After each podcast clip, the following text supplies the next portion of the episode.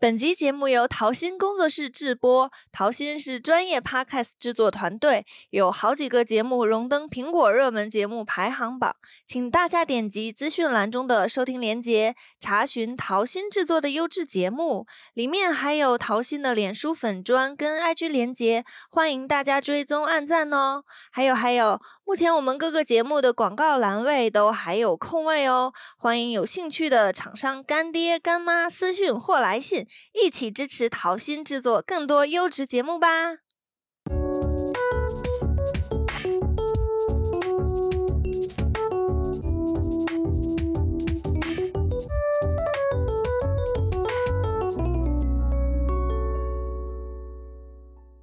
！Hello，大家好，我是小杜，欢迎收听小杜的生活日记。哎，说到一个问题啊，就是校园霸凌呢，一直是一个让全世界的教育界都非常头痛的问题，特别是在亚洲地区。那不管是在韩国啊、日本还是中国，初高中生的这种校园霸凌发生的都特别的多，然后都很严重。那市面上呢，也有许多关于这种问题的电影会出来。啊，每次这种电影一上映，就是网友又开始激烈的讨论这相关的议题。但是呢，就让我没有想到的是啊，在前往台湾念书的大学生当中，也会出现校园霸凌这件事儿，而且是在台湾这片土地遭遇到这种状况，我也觉得非常的怎么说呢，心痛吧。很感谢今天的嘉宾，他能够接受我的邀请，来跟大家分享一下他的这一段往事。那欢迎老铁，嗨哈喽，大家好，我是小杜的老铁。我二零一五年九月到二零二一年十月在台湾的逢甲大学读过书，本硕连读，现在已经毕业两年了。哎，在台湾其实有过不少的风土人情，对我留下的美好印象。不过。呃，回想起大一的一段刚来台湾跟陆生们相处的事件，哎，还是让我感到有点嗯，就是不太舒服。对，也可以说不太舒服。所以你当时遇到的事情是，虽然是在台湾发生的，可是跟你产生冲突的人都是大陆的同学，对吗？嗯，对呀，对呀。主要是，哎，那个陆生的圈子其实不太好融入。最开始我本来还是想，因为毕竟来台湾的陆生不是很多，大家可以团结起来，像是一个大家庭。但我到了那里的实际情况却跟我想象的恰好相反。哎，那你当时来的时候是一五年对吧？啊，对啊，因为那会儿就是台湾还接收陆生呢，像现在就是不再招收新的了。对，可能有的听众朋友们不太了解啊，所以就是二零一九年那一届呢，被称作是末代陆生。那像我们老铁，你说不是特别多陆生，那那边陆生都是哪儿的人呀？一般南方人、北方人。其实那个我那一批陆生，如果我没记错的话，是一百五十四个人。哦，就是一百五十四个人念那个大学是吧？逢甲大学本科，这么多，逢甲大学本科这么多录生，对呀，其实不少。那所以他们都是就是北京人多吗？哎，北京人只有我一个，只有你一百五十分之一，对，好少。上海的也不多，有那么两三个，但是浙江的非常多，就光宁波就有四十八个，哦哦，占据了半壁江山，真的三分之一了，快是啊。那剩下的呢？剩下的杭州的、温州的，主要是浙江那边的非常多。哦，反正就是南方的特别多。对呀，对呀。那当时你是什么契机，就是想去台湾上大学的呢？就是没在大陆高考直接升。就其实我当时本来也是想要，就是。嗯，离开家过一段自己的生活，呃，跟爸妈离开一段距离，这样才有自己的成长空间。另一个是，也是因为对台湾这个地方比较陌生，想去看一看那边是什么样的样貌，抱着一种探险的心态去的。哦，你是一个探险家，其实不是去上学的，是去探险的。呃，算是半学半玩吧。嗯。哦，可以理解。哎，那你之后刚到那个地方，其实那会儿你也才十八岁，是不是？呃，对，十八九岁。那会儿我觉得肯定就是学校会把陆生召集在一起做活动的，应该挺多的吧？像清大就会挺多的这种活动。有一些，有过那么一些。那所以可能说的有点不太礼貌，就是刚开始是怎么发生一些小摩擦的呀？为什么？首先还是因为这南方人他们的小圈子性比较重，像是。浙江那边的人，如果要是是他们的那个圈子内的人，基本上每个人都可以如鱼得水，无话不谈。但不是那个圈子里的人，基本上就有点显得格格不入。刚好我又是极少数分之一，所以肯定成为他们相对排挤的对象了。啊，就是其实可能刚开始什么都没发生，但是大家都比较抱团儿。就比如说我，这是我老家的人，就可能会亲一点儿。然后你不是南方人，你也不是浙江的，然后就会比较稍微排斥一点儿。嗯，这个也怎么说呢？就是一点点排斥，我觉得可以理解。但如果发生了一些那种不友善的行为，我觉得还是挺让人恶心的。而且毕竟都成年了，发生这种事儿。嗯，就从我刚去的那一天开始吧。我如果没记错，应该是二零一五年九月一号。本以为那是一个陌生的地方，大家都不熟悉。嗯。但刚去了那边，我却很惊讶，因为那个时候很多都是家长陪着孩子一起去的，不是吗？是。那时候很绝大多数都一个圈子里，就是他们围成一圈，围成一圈，好像他们已经认识好几个月了。所以当时看到这种情况，我是很惊讶的，因为北京的只有我一个，我谁都不认识，想。想去说个话都没人说哦，那当时不是你爸爸妈妈陪你去的，是我爸陪我去的。当时你爸有带你，就是跟他们打个招呼之类的吗？啊，有的。哎，说到这个，其实是一个心痛点。嗯。就是当时看着围着一波的人在那边聊天，他们每个人都聊得很好。当时我爸就是推我过去说跟他们聊一聊，但是我刚到了那附近，他们看我的眼神就很冷漠，并且很不友善的就跟我说：“哎，你谁呀？”就直接这样说啊，有病吧？可是光看你外表也不知道你是哪儿的人呀。呃，不知道我是哪儿的人，但是知道我肯定不是他们那圈子内的人，所以他们就这样说一声。但是当时我还是忍住了，我还跟他们介绍：“哦，你好，我是来自北京的，希望来了台湾之后，大家能够互相帮助一些。”然后他们就说：“哦，行行行，知道了，去吧。”连我叫什么名字他们都没有问。啊，这么的冷酷吗？我们的陆生，嗯，确实是这样，我一点都没有夸大其词。当时他们对我说的是原话，好可怕呀！那会儿的你还是一个还是一个小孩子，然后就。离家那么远的地方遭受这种事儿，是啊，而且当时陪我去的我爸也不了解这个情况，嗯，还跟我说，刚到一个陌生的环境，呃，想要融入他们确实是有困难的，所以你要主动多找他们聊天，多对对他们热情点，或者有的时候可以请他们一起吃个饭，来拉近你们之间的距离，这样的话，在台湾才会有家的感觉。你爸是希望你可以主动去示好的，对呀，然后去获得他们。对你的友谊，对呀，哦，那我想知道，我跟你的相处也觉得你是一个就是挺和善的人，那怎么后来会跟他们产生一些很剧烈的冲突呢？呃。因为我一次又一次的，就是像是在校园里面，我见了他们，跟他们打招呼，他们还把脸扭到呃一边去了，因为知道我是自己一个人来的，他们绝大多数都是大家一起来的，也甚至有的时候他们还会特意的调侃我，比如说我经常只是看到新鲜事物，拍了照发了一条微信朋友圈或者是 FB，他们就会一个人调侃我，然后他们剩下人一起点赞，另一个人也是调侃我，这起初我。以为他们在开玩笑，但是时间久了，我才知道他们是一种恶意的调侃啊！我觉得好无聊啊！而且南方人也很爱拍照啊，拍照就很正常。我觉得就是他可能别人拍照，他们就就不会调侃，就只是针对你。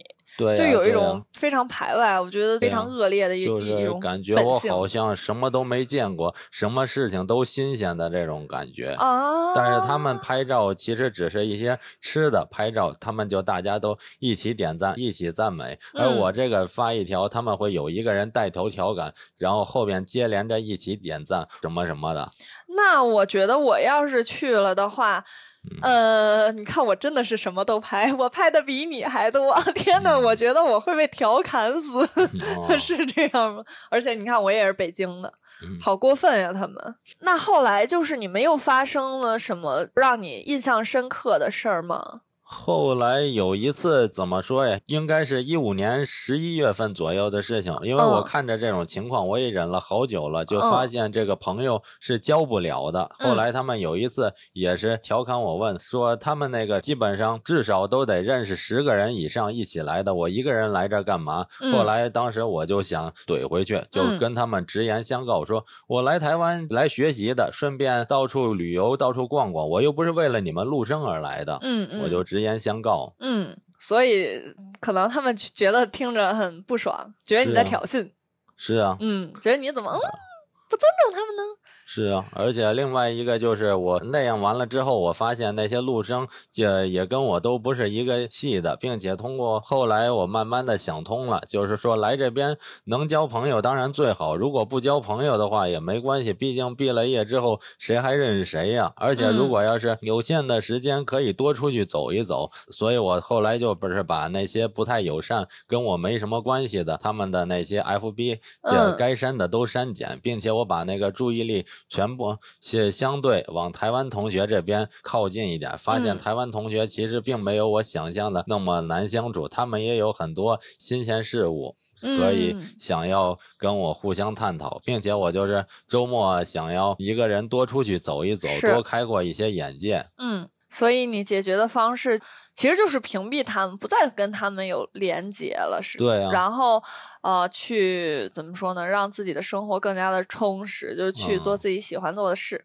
嗯、然后是因为我知道你在那边也有很多就是陆生的好朋友，就是不是你们嗯学校的而已。对呀、对呀、因嗯因为后期我其实也是呃相对加了那么几个，看是陆生就加来嘛，然后嗯就是说他们也看我喜欢到处去玩，喜欢去拍照，我觉然后那个呃发表一下我这次出去玩回来的旅游心得，他们觉得还不错，所以他们也会跟我深入的探讨一些。后来我就是通过 FB 认识了几个别的学校的陆生，跟我玩的还不错，然后。哦，我有看你们就是会出门爬山什么的，啊，对呀、对呀、我觉得好强啊！就是台湾的山，你是不是都爬完了那不可能，啊，没有吗？都爬完了是不可能。我还以为你都爬完了。是啊，因为台湾的百越本来就已经很多了，嗯我百越我爬过五十八座，就是知名百越五。十八座哦，那你这不是爬了一半了吗？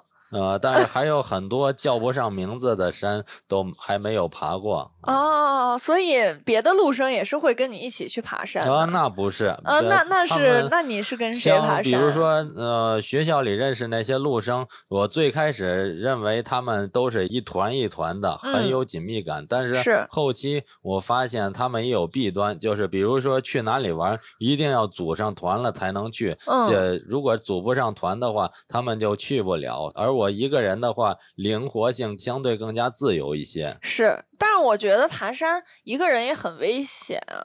你是有伴儿的吗？最开始我也是一个人去的，啊太但强了但后来通过爬山也认识一些志同道合的朋友，然后跟他们哦加了群组，嗯还认识了几个登山社。如果有的时候去爬百越，可以抱团一起去。哦，就是登山社，就是你嗯会从外界去找一些志同道合的朋友，就不一定局限在学校里了。是啊，那你有没有就是给学弟学妹们一些建议？比如说在学校里跟同学们合不来呀，怎么做啊？合不来的，我其实也也是建议，在学校里边合不来的话，就通过看一些书打发打发时间。因为我嗯大一也确实有这样做过，嗯或者是如果要是不太爱看书的，也可以自己一个人多出去走一走，这样子。在学校没有志同道合的朋友，不代表说走出去交不到朋友。。那你有没有寻求老师的帮助呢？寻求老师，说实话也有一些，就是之前我在我困惑期的时候，我也是找过学校的资商老师，而且、嗯而且看的几本书也都是学校资商老师给我推荐的一本书。哦，了解。比如说，我就是很喜欢看一本叫《人性的弱点》，这个嗯我从头看到尾了。哇而且很多人他们是只看书，看完就完。我是看了书，希望能通过自己的实践，把书里的内容转化成一定自己的内容。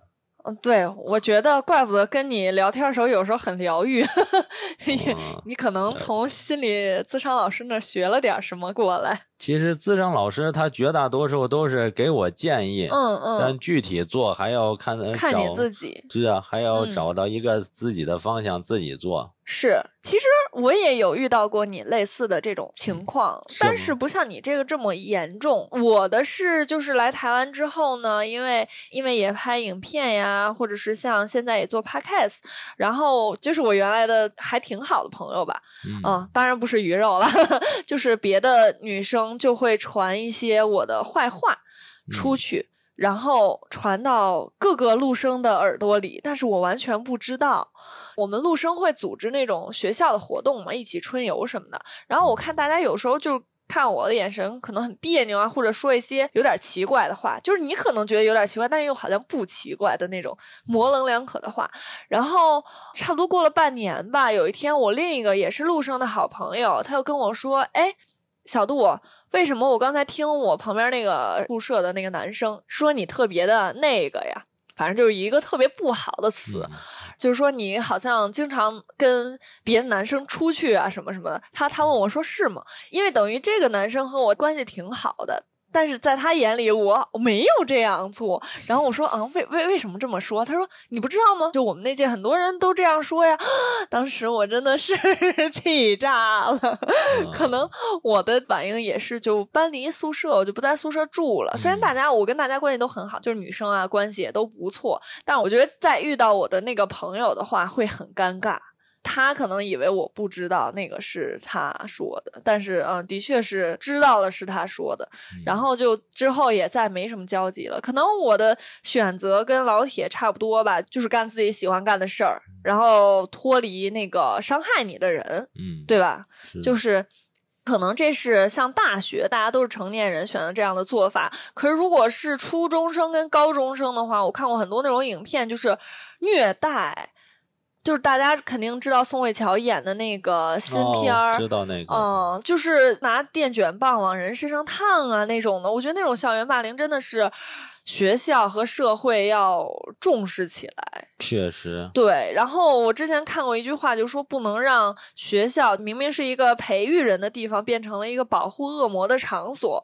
因为像咱们这就是农村，好多这种校园暴力事件，最后都是学校平息的，就说哎呀，你去原谅他吧，就让这个嗯受害者去原谅别人。然后那最后呢，那这个施暴者就更加的变本加厉。我有一个表姐，就跟我非常亲，她当时学习成绩特好，她后来就就离开北京去河南上初中，结果她第一周腿就断了，就被人揍的。天呐，就是说你新来我们学校的，你你就是要识相一点。然后结果就是他那一阵儿就不断的被挨揍，嗯然后就根本就没有脑子去学习。后来他就是找了一个他的亲戚，一个哥是高中生，也是那种社会的混子，然后把揍自己那个人把他胳膊也给打折了。嗯，然后我姐就再也不学习了，就是叱咤学校，就是看谁不爽就揍谁，就她就变成了学校大姐大了。她现在说就很后悔做那样的事儿，但是在那种环境里，又只能让你去做那样的事儿。其实我觉得还挺唏嘘的，不是嗯说我们。人的劣根性啊，或者是说什么大陆人不好，我觉得没有，就可能谁的心里都会有一点那种小小的恶吧，嗯，被一激发，就可能就形成就是你说的那种现象，排外呀，是什么什么什么的。我真的觉得，就是社会应该重视起来这个事儿。另一嗯个是我去那边发现，就是很多人都说要融入圈子，形成一个集体才会有安全意识。嗯，但实际上是一个圈子内的人，他们共同话题是很少的，是因为刚好我又是不是跟他们一个地方来的人，嗯他们就会集体想要贬损我，但这样的话，他们就会聚焦于怎样贬损，来形成一种共同话题，来拉近他们之间的圈子内的哎感，情。对你这个说的好重点呀，嗯，嗯我觉得就是这种的。是啊，可能大他们俩也没有很好，但他们俩都损同一个人，他们俩关系就就变得很好了。对啊，是，那我说这些完全没有，就是说陆生不好，包括老铁也是在台湾也有很多关系特别好的大陆的朋友，像学长姐呀，他们都非常的热心，还有那些我素未谋面的陆生，也经常给我发微信，就是帮我查一些什么事情啊，学习的东西，我也真的非常感谢他们。但是主要啊，这期主题就是说，希望社会跟学校要重视这个事儿，对，所以也非常。感谢老铁可以愿意来跟大家分享一下他就是很久之前发生的那段经历，对，又等于又给扒出来了嘛，啊 非常的感谢。对，我等会儿请你吃饭。对不起，我知道一顿饭是没办法抚平那个当时的那种伤痛的。本来这个已经过去快要八年了，快忘干净了，结果这一下子又全部重新提起了。咱们等会儿 唱会儿歌，然后就就哎呀，他现在露出了非常心酸的微笑。那我们今天的访谈就到这里了，大家记得每周四要收听小杜的生活日记哦。我们下期见吧，拜拜。